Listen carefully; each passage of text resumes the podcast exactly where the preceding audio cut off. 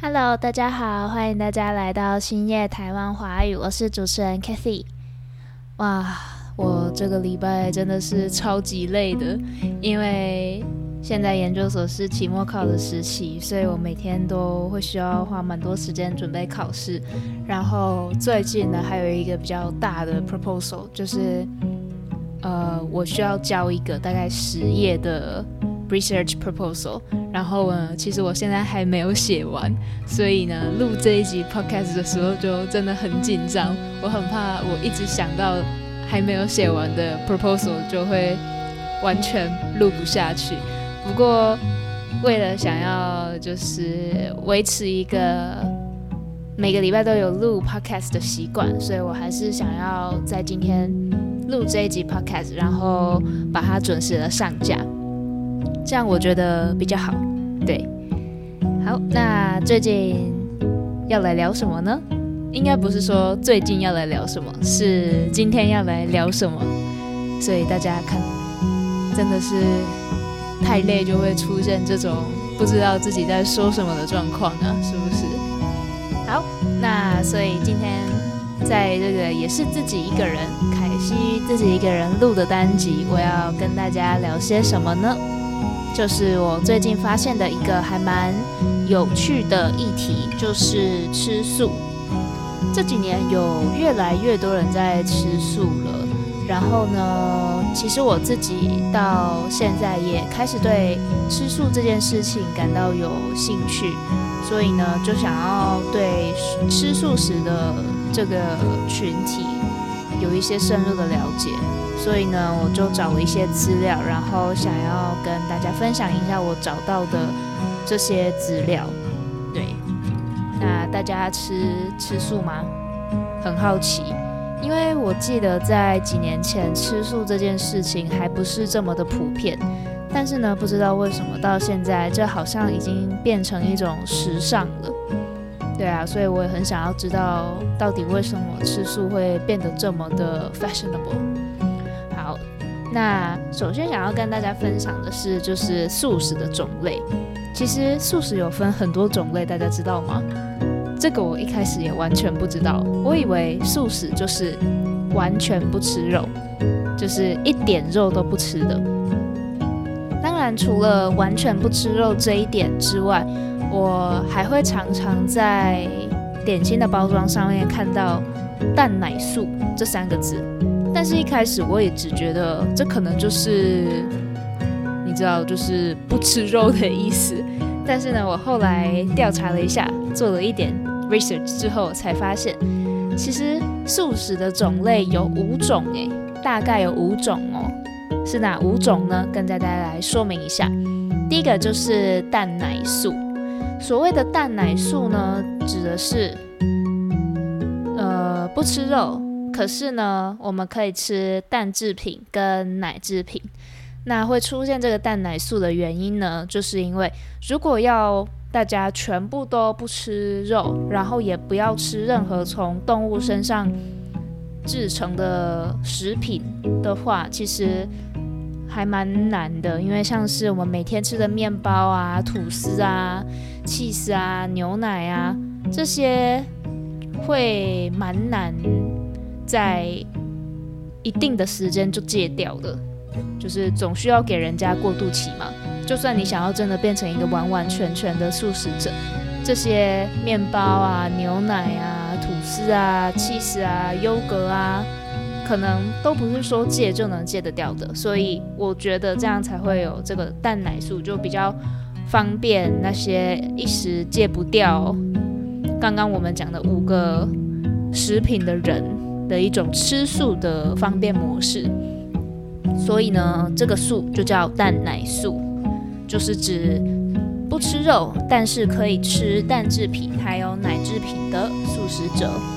然后第二个呢是五星素，那这个五星素就非常非常的特别了，因为我看到的资料上面是说，其实亚洲地区的五星跟美洲、欧洲地区的全素是一样的，只是亚洲这边的五星素呢，它指的意思是我们不会吃葱啊、蒜啊、蒜苗，然后酒，还有一个我觉得好难记的那个蔬菜名字，我来查一下它的发音。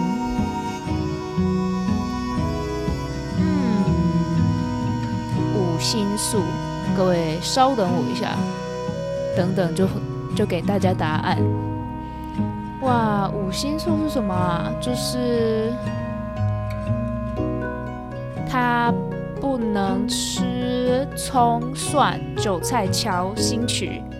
这个新曲就是洋葱的意思。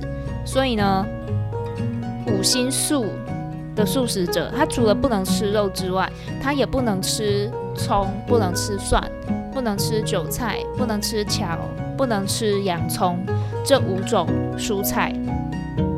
其实蛮严格的，因为这五种蔬菜在中华料理里面真的就是非常出现，几乎等同于气死或是胡椒在西方料理的地位。所以我觉得能做到五星素的人其实也蛮难的。那搞不好就只有我觉得难而已了。对，所以这个就是五星素。身边有吃五星素的人吗？好可能在这边讲，有没有人回应？那我们继续看下去。那第三种素食的种类呢，是锅边素。那这个在我们在中文也叫方便素。好，那听到“方便”这两个字，大家应该就会觉得有一点呃，有一点提示了。方便是什么？就是 convenient 嘛。Convenient 的话，就是指你随时什么时候想吃素就可以吃素，非常的方便，所以我们叫它方便素。好。那所以方便素又称锅边素，到底是什么意思呢？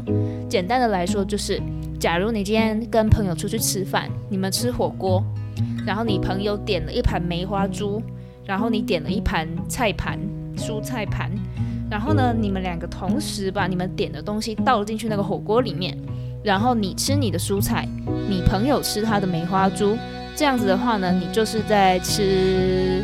我们讲的方便素、锅边素，为什么叫叫这个名字呢？是因为其实严格上来说，刚刚我讲的那个行为啊，对素食者来说是不 OK 的，因为呢，你吃的蔬菜已经跟那个梅花猪混在一起了嘛，所以你这样就不叫吃素食了。可是为什么我们还是可以这样做，而且还给这种吃素食的名字？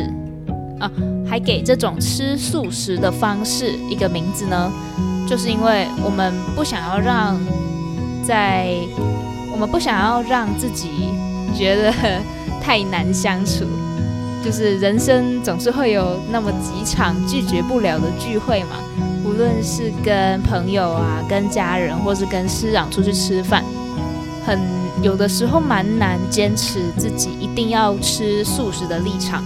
所以这个时候呢，我们就会把肉挑掉，然后只吃菜。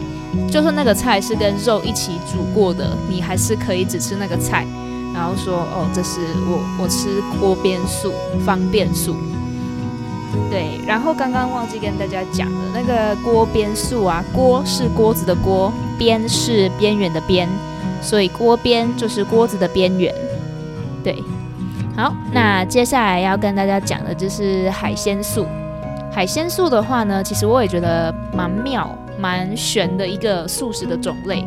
因为呢，这个海鲜素顾名思义，它就是陆地上的动物不吃，但是你吃海里面的动物的肉，然后这个叫做海鲜素。对我来说，为什么会奇怪？因为我觉得，如果你是不吃动物的话，那你这个动物不应该有分别的，你应该是不吃海里的动物，也不吃陆地上面的动物。可是怎么会有那种陆地上的动物 OK，可是海里哎，陆地上的动物不 OK，可是海里的动物 OK 的这个呃思思想呢？其实我对这个海鲜素是是有点感到疑惑的，对。然后最后一个素食的选项就是全素，全就是全部的全，素就素食的素嘛，全素，顾名思义，顾名思义，顾名思义就是 呃 full vegetarian。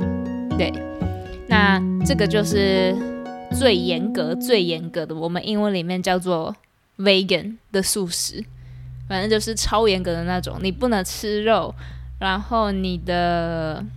呃，如果菜是跟其他动物一起煮过的话，那也不能吃，就是非常的严格。没错，那大家有没有想要挑战全素呢？全素应该就是非常，呃，非常具有宗，大部分做全素的人，应该我猜是都有宗教信仰的吧？因为这个概念呢，一开始就是从佛教来的。他强调饮食不能对其他动物造成伤害，所以不吃鱼，然后也不吃奶类，不吃蛋，然后你在吃东西的时候，那个油啊，煮食物的那个油也不能是动物油。所以就是我觉得，嗯，在在台湾是真的要非常注重这些条件，才有办法做全素。好。那今天就是跟大家聊了素食的五个种类，不知道大家有没有听得懂呢？听不懂的话没关系，凯西在寒假的时候会考虑把所有我们已经做完的 podcast 都上一个 episode。不是我在讲什么，会把所有的 podcast 都上一个 transcript，就是可以让大家边听然后边看。instead of just having the the vocabulary list，因为我刚刚在写我的 proposal，所以现在一直要讲中文，好难哦，好痛哦。好，今天的 podcast 就到这边，那我要赶快先去写作业了。